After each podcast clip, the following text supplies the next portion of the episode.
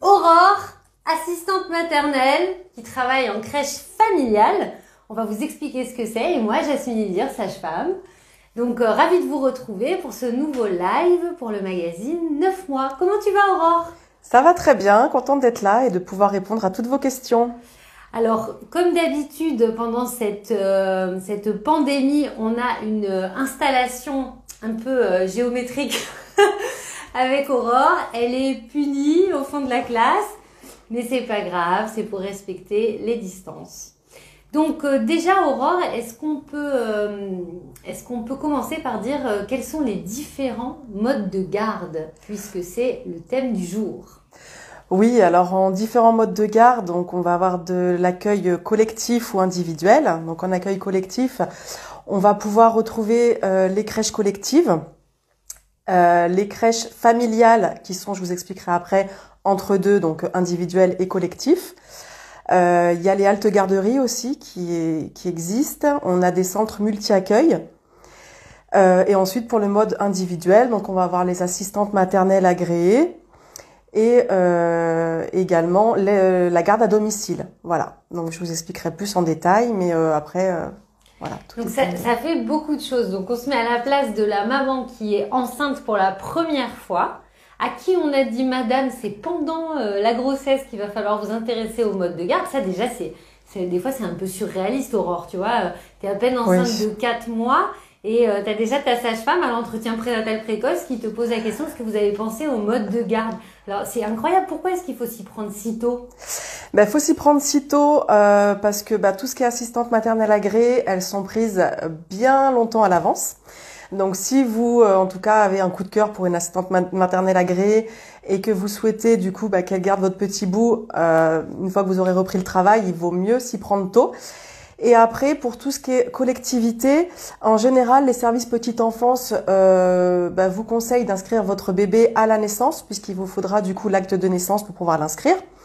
Mais après, déjà, c'est un choix à établir, voilà, avec les parents et de voir ce que vous souhaitez vraiment pour pour votre bébé.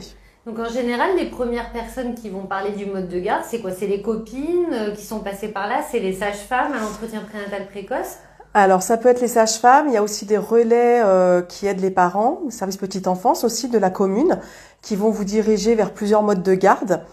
Euh, si vous souhaitez un accueil individuel, donc pour tout ce qui est assistante maternelle agréée, il faudra vous rapprocher du coup de votre relais assistante maternelle de votre ville, qui pourra vous donner la liste complète des assistantes maternelles.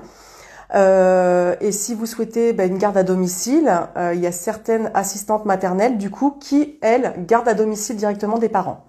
Voilà, et tout ça, donc euh, ça dépend, enfin les secteurs différents, donc ça va être vraiment service petite enfance pour le collectif, relais assistante maternelle pour tout ce qui est accueil individuel. Quand tu dis accueil individuel, ça veut dire qu'il y a peu d'enfants ou ça veut dire qu'il n'y a qu'une assistante maternelle? Alors là encore c'est différent, c'est-à-dire que pour une assistante maternelle agréée, donc elle peut aller jusqu'à 4 agréments maximum. Donc euh, l'enfant sera accueilli et il n'y aura pas plus de 4 enfants avec lui euh, chaque jour. Pour la garde à domicile, c'est la même chose. Et après en accueil collectif, euh, bah là c'est totalement différent puisque du coup on va se retrouver vers des modes de garde, soit en crèche collective, en crèche parentale aussi. Donc ça c'est encore différent, ça reste une association qui est montée par des parents. Euh, sur seulement des petites journées. Et en fait, chaque parent, euh, c'est un relais en fait. Donc un parent va garder les enfants euh, pendant une journée, le lendemain ça va être un autre parent, mais toujours encadré par un professionnel de la petite enfance. Ça, ça existe de partout, Aurore, les crèches parentales? Alors, il faut se renseigner, ça dépend des communes. Il n'y en a pas de partout malheureusement. Tout comme les crèches familiales aussi, ça dépend des communes.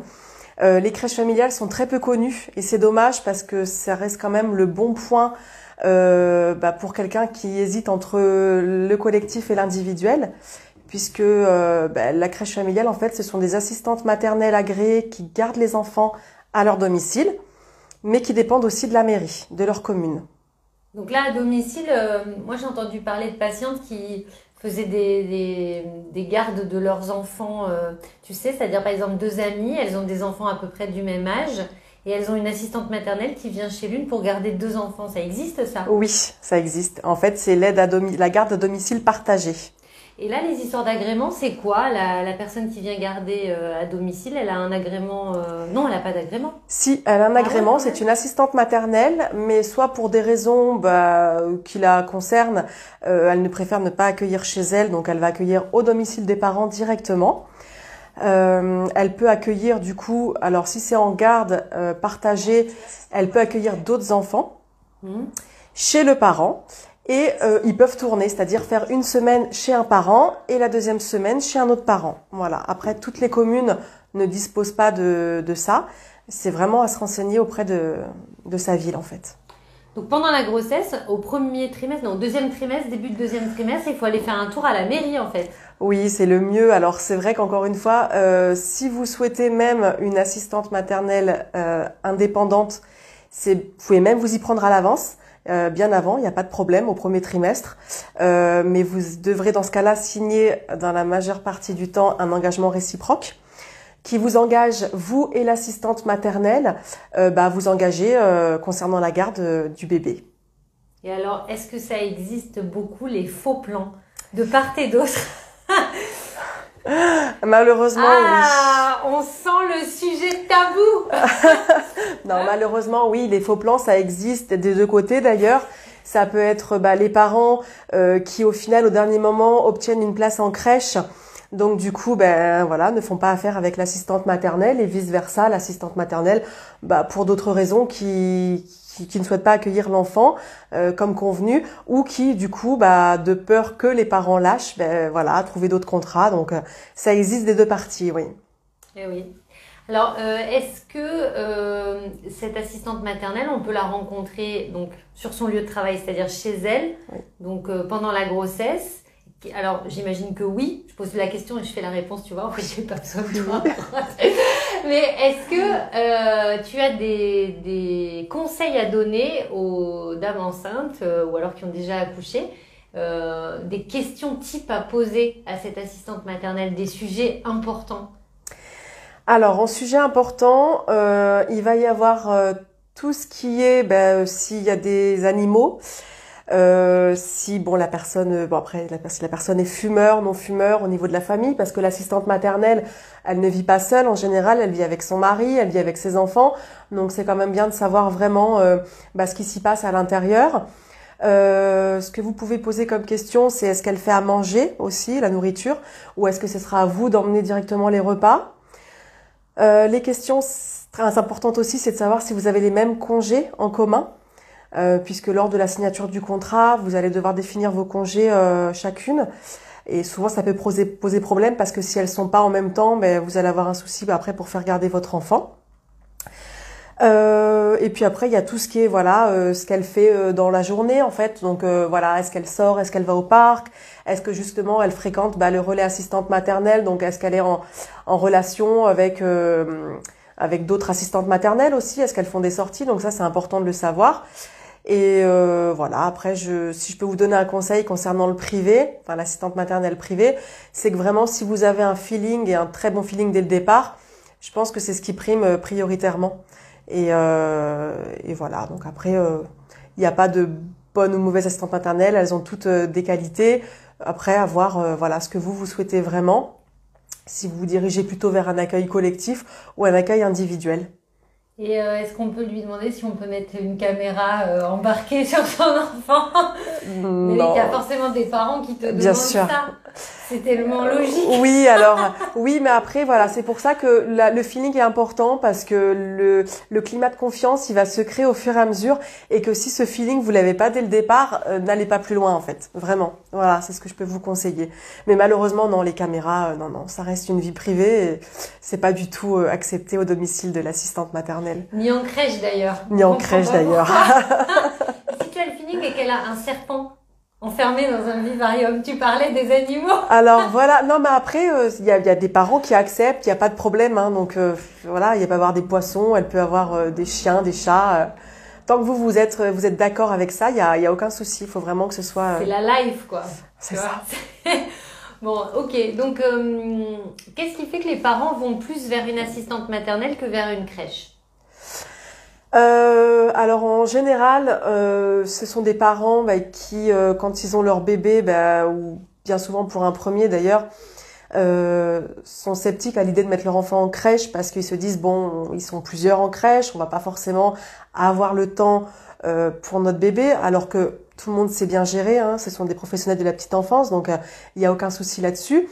Après, Évidemment que l'assistante maternelle, comme je l'ai dit précédemment, elle aura un accueil maximum pour quatre enfants. Donc, euh, bah, quatre enfants pour un adulte, c'est très bien. Euh... Pour un adulte formé, hein, parce que franchement, euh, quand t'es pas formé, juste un, tu, peux galérer. Hein, voilà. C'est ça. Après, non, il n'y a pas. Je pense que vraiment quand ils sont, mais quand ils sont petits, encore une fois, il y a, il y a ce ce mode de garde qui existe, qui est la crèche familiale, où c'est vraiment l'entre-deux. Et je conseille à tous les parents parce que ça, ça reste pas connu et c'est quand même dommage. Euh, la crèche familiale, en fait, donc ce sont des assistantes maternelles à domicile qui sont agréées par le conseil euh, général et qui du coup sont embauchées par la mairie. Donc en fait, elles vont en crèche plusieurs matinées par semaine, faire des activités avec les parents, avec les enfants, pardon. Et euh, donc il y a ce côté collectif parce que les enfants euh, bah, voient d'autres enfants le matin, et il y a ce côté aussi individuel où l'accueil et le départ de l'enfant se fait au domicile directement de l'assistante maternelle. Donc c'est vraiment le bon compromis pour les parents justement bah, qui souhaitent, euh, qui savent pas trop où, vers où se diriger en fait, euh, je vous conseille vraiment de vous renseigner parce que les crèches familiales, tout dépend les, les villes, hein, mais euh, il y en a quand même de plus en plus et c'est pas assez reconnu malheureusement. Voilà, donc c'est vraiment le bon compromis pour pour les parents de bah, même d'enfants qui viennent de naître en tout cas parce qu'on accueille des tout petits dès l'âge de deux mois. Et alors, quand une maman vous confie un bébé à deux mois et qu'elle souhaite tirer son lait, et vous le donnez, comment ça se passe? Alors, on a des protocoles d'allaitement qui existent, donc on va suivre vraiment le protocole noté. Donc la maman, en fait, bah, chaque matin nous rapportera du coup ses poches de lait qu'elle aura soit congelées, soit tirées la veille, à mettre directement donc dans notre frigo. Et, euh, et voilà, le après on a un protocole vraiment à respecter pour faire chauffer le lait, pour donner à l'enfant. Et on essaye vraiment d'y aller en douceur, en tout cas, pour que l'allaitement et le suivi de l'allaitement se fassent le mieux possible. Donc on rassure les mamans, il n'y a pas de problème. Y a Aucun pas de problème. Il n'y a pas de réticence. Non, aucune réticence. Il n'y a pas de raison parce que c'est nourrir l'enfant selon le souhait de la mère, on est d'accord. Oui. ça, euh, c'est. Et est-ce qu'en crèche municipale c'est pareil? En crèche collective c'est la même chose. Il y a des protocoles d'allaitement qui sont là et euh, voilà, ils sont respectés vraiment jusqu'au bout parce que ben, c'est important aussi pour les mamans de pouvoir euh, être l'esprit tranquille entre parenthèses, de pouvoir le reprendre leur travail librement, de laisser leur enfant et de se dire qu'elles sont pas obligées de de sevrer leur enfant avant la reprise du travail. Donc il n'y a aucun souci là-dessus. Alors Aurore, on a une question de Samy qui nous demande euh, quelle est la différence entre une crèche municipale publique et les crèches privées? Alors, euh, la crèche publique, euh, elle va. Alors, c'est une crèche collective en fait, tout simplement. La crèche privée, ça reste plus dans le. Les crèches privées, ce sont les crèches d'entreprise. C'est ça les crèches privées.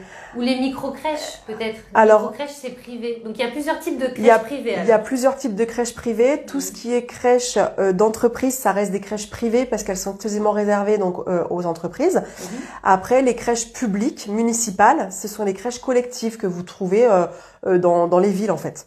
Donc en crèche, euh, moi ce que je sais, c'est qu'en crèche euh, municipale aussi, il y a plus d'enfants qu'en micro-crèche. En micro-crèche, ils sont limités à 10-11 enfants, c'est ça? Ça peut aller jusqu'à 12, euh, voire 14, selon, parce qu'il y a des enfants aussi qui vont être là que 3 jours, d'autres 5 jours par semaine. Donc voilà, ça dépend vraiment le nombre d'enfants, mais effectivement, les micro-crèches restent vraiment des petites structures et il n'y a, pas, il a pas de nombre énorme en fait au niveau des enfants. Et il y a autant de professionnels de, de la petite enfance dans les crèches euh, oui. privées. Donc c'est dans les crèches privées, on est obligé d'être formé comme dans une crèche publique. Il n'y a pas de différence? Non, c'est pareil. Les diplômes sont les mêmes. Vous retrouverez à chaque fois une auxiliaire, euh, enfin une auxiliaire de puriculture. En général, une directrice de crèche aussi, une JE, euh, et après des voilà des, du personnel euh, CAP petite enfance qui reste dans les structures. EJE, c'est éducateur de jeunes enfants. Éducateur jeunes Donc, en fait, l'éducateur de jeunes enfants, c'est celui qui fait les animations, par exemple la lecture, tout ça Alors euh, oui, et pas forcément. Ça peut être aussi la directrice adjointe de structure, mais qui en général, effectivement, va créer les activités, va proposer les activités aux enfants. Ah, c'est ce qu'on appelle le projet pédagogique? Exactement. T'as vu comme je me suis bien renseignée Bon, et alors, c'est quoi le projet pédagogique, Aurore? Le, le, projet pédagogique, pardon, bah, il est mis en place chaque année avec euh, du coup le, le, personnel de la petite enfance, de chaque structure. Et tout y est noté, donc euh, bah, justement, on va retrouver les protocoles d'allaitement dessus, on va retrouver les horaires à définir aussi de la structure.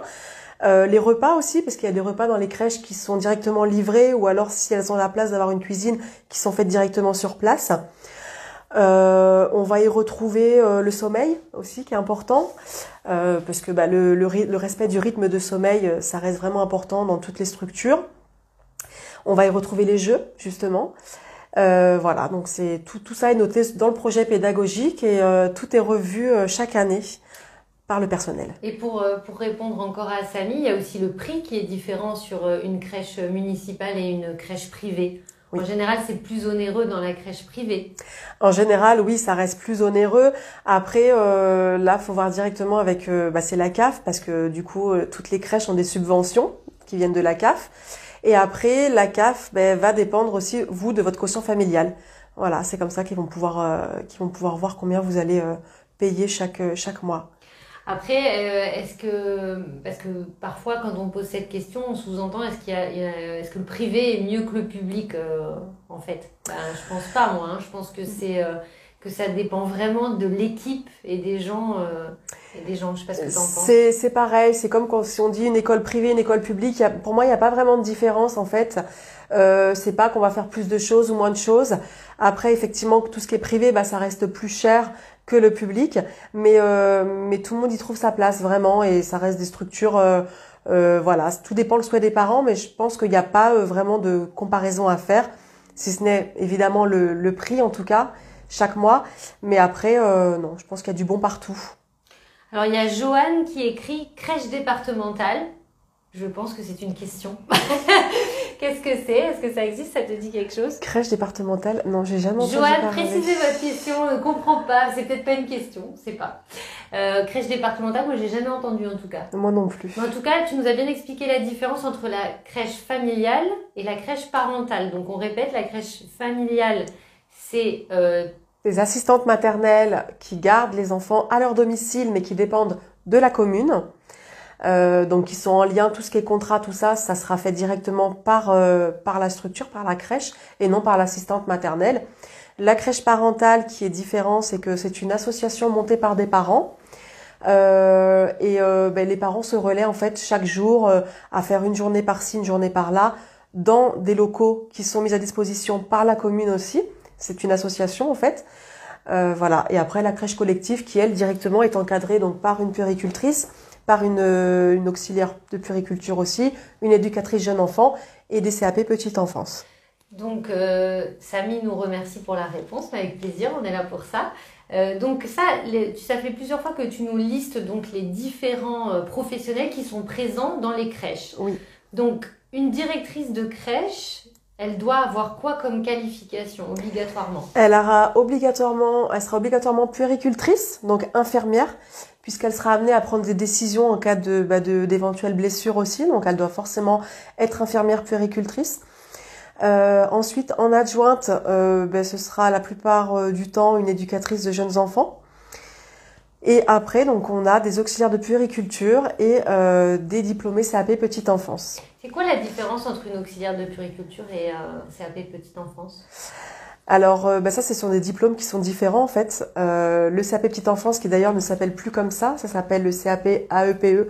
Donc, c'est l'aide euh, accompagnant petite enfance. Voilà, donc ça a été euh, ça a été renommé comme ça il y a peu.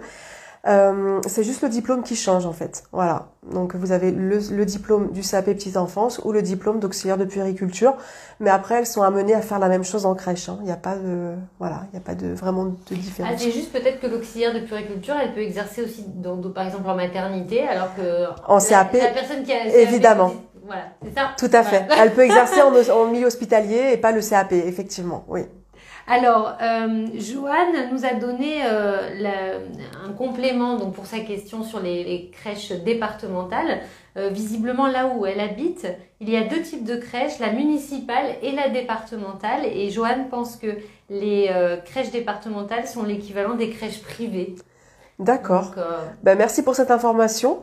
crèche départementale, c'est vrai, je n'ai jamais entendu parler. Après, ça doit certainement être effectivement le. Mais c'est pas. Est-ce que je dois te couper Mais départementale, tu dis que les crèches familiales c'est des crèches euh, du conseil général, non? Ce sont des crèches directement liées à la commune. Donc on en trouve. Ah, commune. Oui, ça dépend de la commune. voilà. Il y en a dans certaines villes et. Euh, eh bien super, on est là pour apprendre. Alors c'est cool. Merci Joanne. Merci. Alors on a une autre question, Aurore. Euh, qu'est-ce que la méthode Montessori? C'est une question d'une maman dont la nounou en fait pratique cette méthode pour la petite fille qu'elle garde.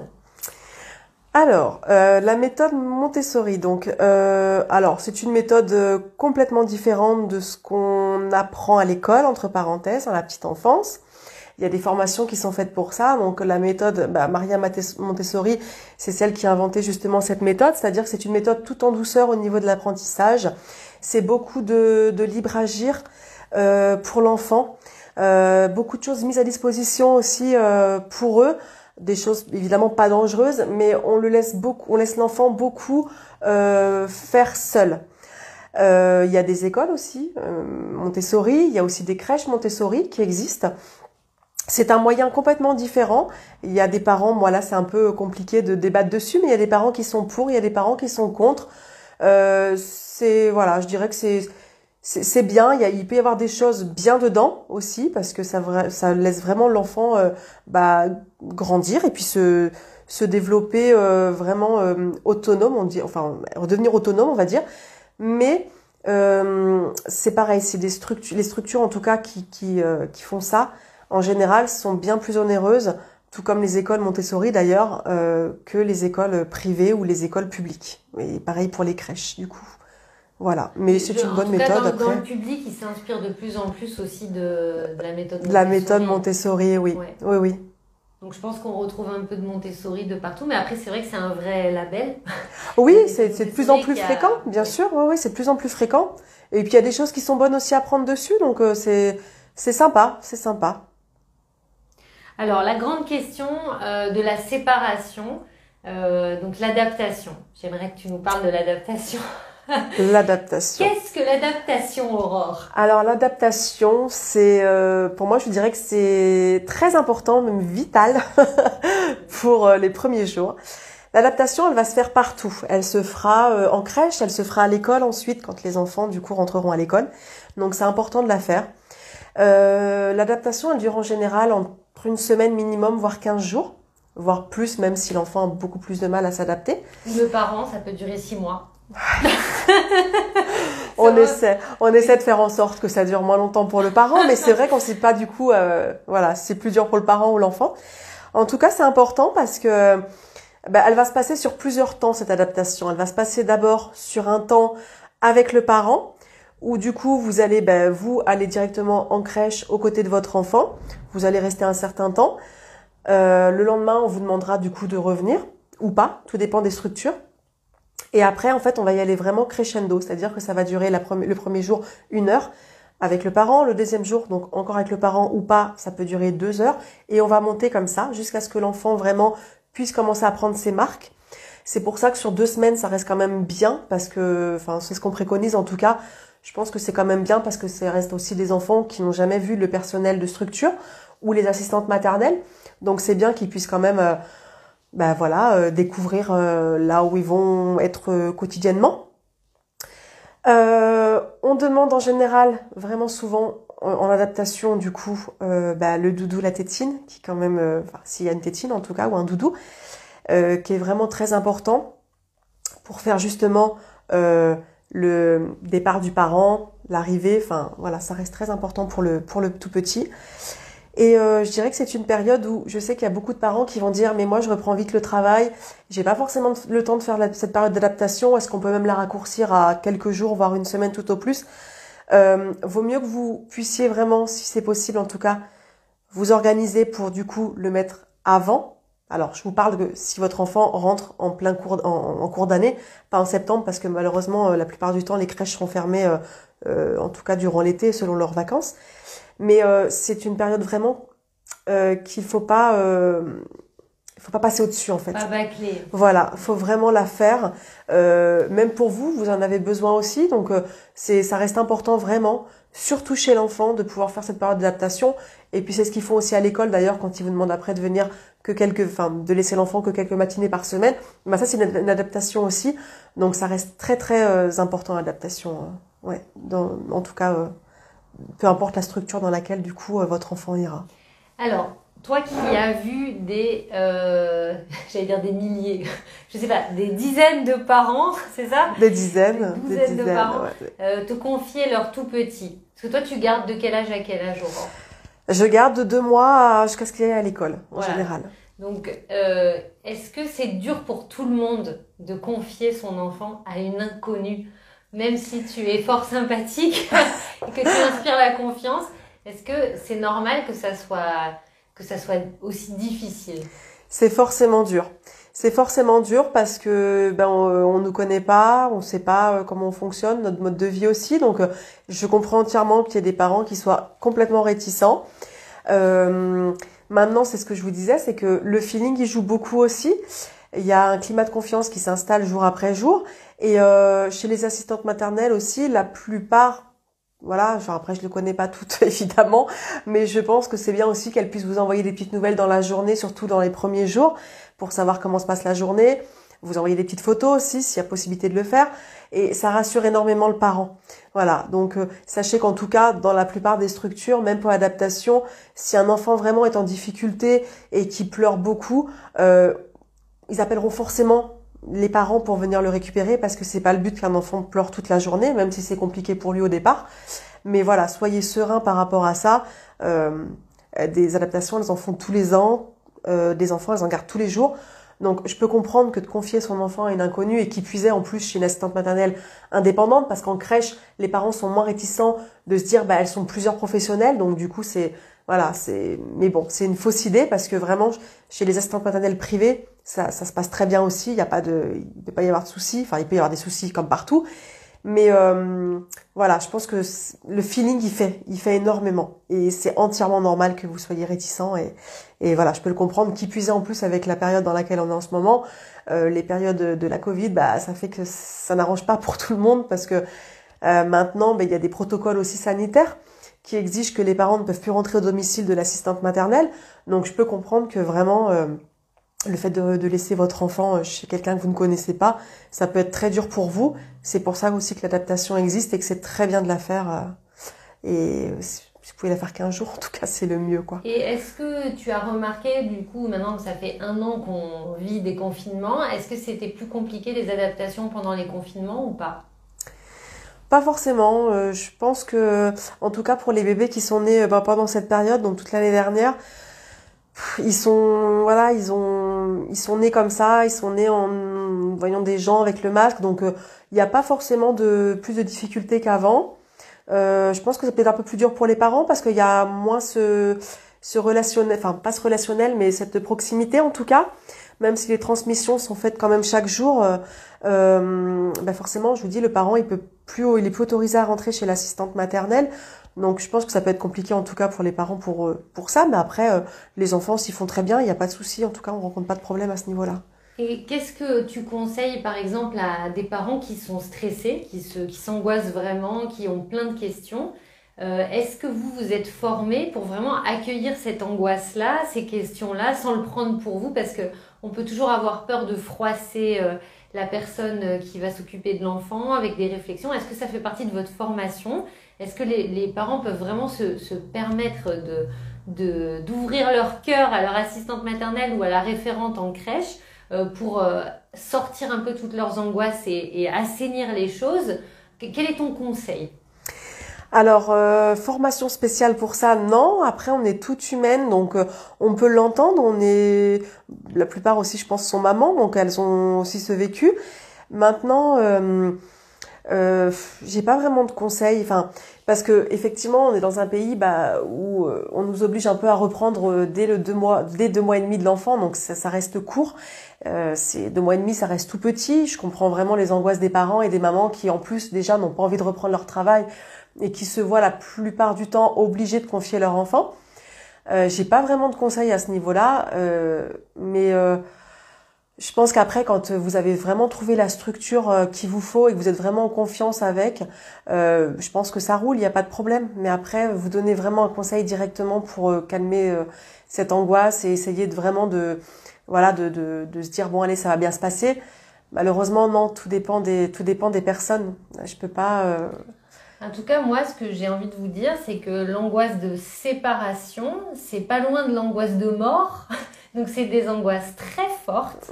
Confier son enfant qu'on a porté au creux de soi pendant neuf mois, c'est pas une mince affaire. Donc, évidemment, tout le monde essaiera de vous rassurer avec des, des, des gentillesses. Mais votre angoisse, si à un moment donné elle est trop forte, à part communiquer dessus, donc avec la personne euh, directement impliquée dans la garde de l'enfant, parce que comme tu dis, elles sont humaines, elles sont peut-être déjà maman, peut-être déjà passées par là. Donc elles, elles peuvent, puis vous, vous pouvez vous exprimer correctement en leur disant, écoutez, c'est pas un jugement euh, de ma part euh, vous concernant, on se connaît à peine, mais voilà mon angoisse. Déjà, ça vous permet vous de verbaliser, d'identifier votre angoisse à vous. Et vous allez avoir la personne en face de vous qui va, à ce moment-là, si elle est au courant de cette angoisse-là, aussi peut-être vous rassurer. Ça fait, je pense pas, je pense que vous le faites naturellement. Vous êtes tellement dans l'empathie, dans l'accueil euh, de tout, et c'est tellement dans la sensibilité que, que je pense que ça, que, que, ça se fait naturellement. Mais pour une personne qui aurait un peu de pudeur à, à exprimer certaines choses, autorisez-vous, autorisez-vous à vous ouvrir à, la référente de votre enfant, à votre assistante maternelle. Elle peut très bien accueillir ces angoisses-là. Ça fait partie des débuts. Et c'est amené à évoluer. Et ça, je pense que ça fait maturer le parent que vous êtes en train de devenir. Et donc, ça fait maturer l'enfant aussi. Parce que là, ce que ça vient mobiliser chez le bébé et chez la maman et chez le papa, c'est encore une fois la sécurité intérieure. C'est comment je fais pour rester calme, pour avoir confiance euh, face à une situation inconnue. Et comme on entend souvent, c'est plus le parent est détendu, mieux ça va se passer. Parce mhm. que cette sécurité intérieure, elle se euh, transmet à l'enfant. Et il faut pas oublier, oublier, que surtout un bébé qui est tout petit à deux mois et demi, il est encore tellement connecté à, à, la sécurité de sa mère. donc, donc la sécurité, ça veut, ça veut pas dire jouer les Wonder Woman, dire j'ai pas peur, je confie mon enfant à une inconnue. Il n'y a rien de péjoratif dans le terme inconnu, hein. c'est la vérité. Bien sûr, bien sûr. Mais voilà, c'est vraiment, moi, je, mon conseil à moi, c'est n'hésitez pas à vous ouvrir et vous, vous, vous pouvez euh, comme ça être tranquillisé sur une angoisse pour avancer, ça fait partie du processus. Bien sûr, tout à fait. Merci Aurore d'être d'accord avec moi. Euh, alors, si vous avez des questions, on vous laisse les poser. Euh, et puis, euh, est-ce qu'il y a un autre sujet, Aurore, que tu avais envie d'aborder, qui te paraît important Un conseil à donner aux dames enceintes? Aux futurs papas aussi, on les oublie pas parce qu'ils sont impliqués aussi dans les modes de garde. Tout à fait, d'autant plus que si je me trompe pas, le congé paternité a été rallongé, donc ça c'est une bonne nouvelle pour les papas. À partir du 1er juillet, wouh Alors moi je te raconte pas le nombre de pères qui mettent la pression à leurs ah femmes, qui disent il faut pas que tu accouches euh, en juin, fin juin, attends le 1er juillet. C'est ça. Non, non, mais bien sûr, les papas, non, non, faut pas les oublier. D'ailleurs, il y a beaucoup de papas aussi qui sont même des fois plus stressés que les mamans euh, quant au mode de garde.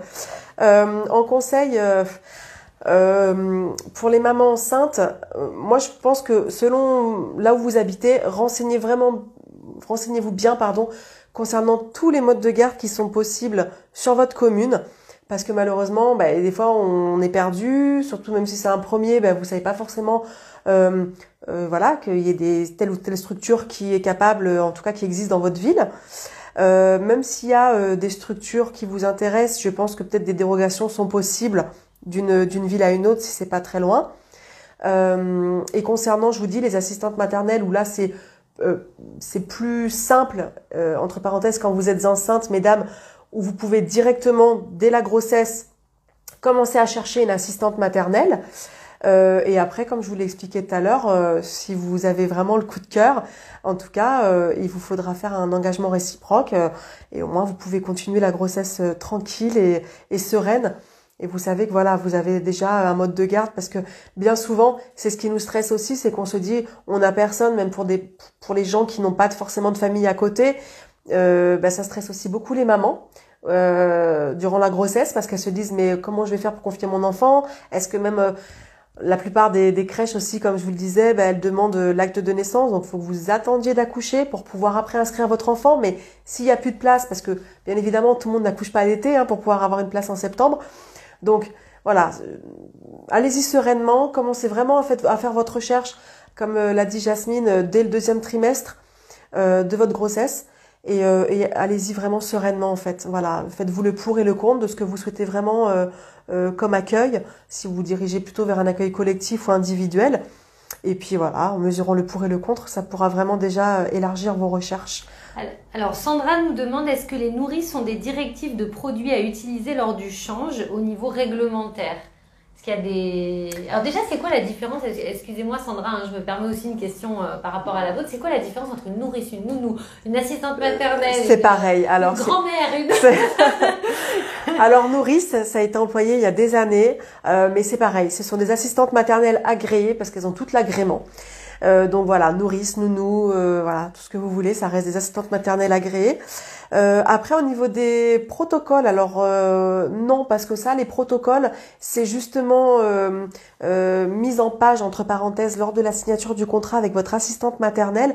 Donc, c'est à vous de voir avec elle si vous souhaitez qu'elle voilà qu'elle bah, qu'elle utilise soit du liniment, soit un gant de toilette avec de l'eau pour faire le change. Tout ça doit être noté vraiment dans le contrat avec votre assistante maternelle. Après, il n'y a pas forcément de protocole quant à la qualification qu'elle a ou le diplôme qu'elle a eu. Euh, tout dépend vraiment de ce que, veulent, de ce que veulent les parents. Donc euh, ça sera, vraiment déterminé avec votre assistante maternelle. Et si on a un problème avec l'assistante maternelle, euh, qui est le l'arbitre? Il n'y a pas vraiment d'arbitre parce que l'assistante maternelle, elle est quand même, elle, enfin, elle peut obtenir des conseils via la PMI de sa commune, donc qui est la protection maternelle infantile. Euh, puisque c'est aussi la puricultrice de sa PMI qui la visite à domicile, donc euh, elle y joue quand même un rôle assez important. Maintenant, il n'y a pas d'arbitre, malheureusement, si ça se passe mal avec l'assistante maternelle et vice-versa, l'assistante maternelle avec les parents. Euh, je pense qu'il n'y a qu'une rupture de contrat qui, qui peut, voilà, qui peut, qui peut s'arrêter, mais après, il n'y a pas, il y a pas d'arbitre parce que l'assistante maternelle, elle est vraiment indépendante, donc elle n'a personne au-dessus d'elle. Je peux dire ça comme ça. Et euh, ouais, donc on peut pas aller à la mairie en disant oui, elle a pas voulu utiliser le minimum. Ça fonctionnera pas, non. tout. Non, on peut ça fonctionnera pas, malheureusement. Il y, a des contrats types quelque part? On peut trouver des contrats types? Oui, bien sûr, vous pouvez trouver ça sur Internet. Hein. Il y a des contrats types, euh, euh, parce que il y a plusieurs contrats, il y a des contrats occasionnels, réguliers, je crois. Enfin, voilà, il y a plusieurs types de contrats pour l'indépendant mais vous trouvez ça directement sur internet. Vous avez même tout ce qui est fiche de salaire, etc. Qui, il y a un site exprès, je sais plus euh, comment ça s'appelle, mais euh, qui, euh, qui, qui vous fait tout en fait. Voilà, c'est la page, page, page emploi. P-A-J-E, page emploi. Alors ensuite, on a une question sur le congé paternité. Est-ce que, en fait, la question c'est en gros, est-ce que le papa a droit au congé paternité? Si il est dans son nouveau travail trois quarts mois avant la naissance alors ça, pour moi, c'est à voir avec l'employeur directement. Je ne sais pas si c'est rétroactif malheureusement, donc ça, ça a posé la question. Je ne sais pas si c'est ça la question, mais en fait, moi, ce que j'ai compris, c'est si tu es pas longtemps depuis longtemps dans ce nouveau travail, est-ce que tu as quand même le droit au congé paternité? Pour moi, oui. Pour moi aussi. par contre, comme tu commences un nouveau travail, il vaut mieux euh, être transparent direct avec l'employeur. Oui. Mais je pense pas qu'un employeur ait le droit de vous dire que vous n'aurez pas votre congé paternité. Non, parce que c'est obligatoire. Mais peut-être en décalé en revanche. Après, je crois qu'il est possible de le prendre en décalé. Il me semble qu'on a, on a six mois, je crois, enfin pour les papas, de, pour le prendre on le congé. en décalé. On n'est pas obligé de le prendre tout de suite. Donc, euh, donc euh, non, non, c'est à voir avec l'employeur. Mm. Puis après, ça dépend qui est ton employeur. Euh, les, oui. voilà. Les clauses et tout, oui. Alors, ensuite, est-ce bien, Mélanie nous demande, est-ce bien de faire garder bébé par les grands-parents ou est-ce mieux de le faire garder en collectif, notamment pour l'éveil et le développement? Alors, Attends, je réponds moi d'abord. Alors, moi je trouve si vous pouvez avoir les deux, c'est le top. Génial. Non, c'est un, un, luxe d'avoir les grands-parents. C'est un luxe. Donc évidemment que je veux pas vous dire que c'est pas bien qu'ils soient chez les grands-parents, parce que bah, les grands-parents sont aussi très contents, ils en profitent, donc c'est super. Euh, maintenant, c'est pas pour autant qu'il sera pas moins développé en étant gardé par euh, les grands-parents. Euh, et c'est, je, je peux pas, euh, c'est pareil, c'est je dirais que forcément, l'enfant va rentrer à l'école euh, à 3 ans, puisque maintenant l'école est obligatoire à 3 ans. Euh, S'il a connu un peu la collectivité avant, il y a plus de chances qu'il ait plus de facilité pour s'adapter. Maintenant, ça veut rien dire. Ça dépend encore une fois des enfants parce que tout le monde est différent. Maintenant, effectivement, pourquoi pas faire un mix des deux? Pourquoi pas avoir, euh, voilà, pourquoi pas mettre en crèche quelques jours et puis bah papier mamie s'en charge les autres jours de la semaine Ça peut être un bon compromis aussi. Mais évidemment, c'est un luxe. En fait, t'es en train de faire la même réponse que j'ai fait il y a un quart d'heure. Mais oui, mais c'est parce que les deux, c'est super en fait. C'est génial. Pousse-toi. C'est super. Bon, en tout cas, visiblement, il y a des témoignages qui disent que c'est une. que souvent on entend qu'un enfant qui a été gardé qu'à la maison est moins sociable qu'un enfant euh, qui a été mis en collectivité. Moi, je sais pas. Je parlerai pas de sociabilité parce qu'un enfant reste sociable quoi qu'il arrive. Maintenant, euh, vous le sortez en plus, même si on le sort, bien sûr. Mais en plus, les assistantes maternelles, très souvent, justement, elles se regroupent euh, bah, au relais assistante maternelle de leur commune euh, pour y faire des activités aussi. Donc, euh, je pense pas que qu'un enfant soit plus sociable qu'un autre s'il est gardé euh, soit collectivement, soit individuellement. Mais hein, tu parles les parents, ils veulent dire, c'est-à-dire si eux le gardent. Non, parce que les grands-pères, c'est pareil, ils ont aussi des choses à, à donner, à apprendre à leurs petits-enfants. Donc, euh, Et faire des activités aussi, ils vont au parc, euh, bien sûr. ils les voient ailleurs. Que, enfin, si vous restez, si vous gardez votre enfant chez vous et que vous restez enfermé chez vous, ça. en mode confinement, C'est sûr que là, c'est pas cool. Mais si par contre vous sortez faire des activités, vous l'amenez au parc, vous l'amenez euh, vivre avec vous, il sera sociable. Oui, il n'y a, y a, pas de raison, vraiment, vous inquiétez pas pour ça.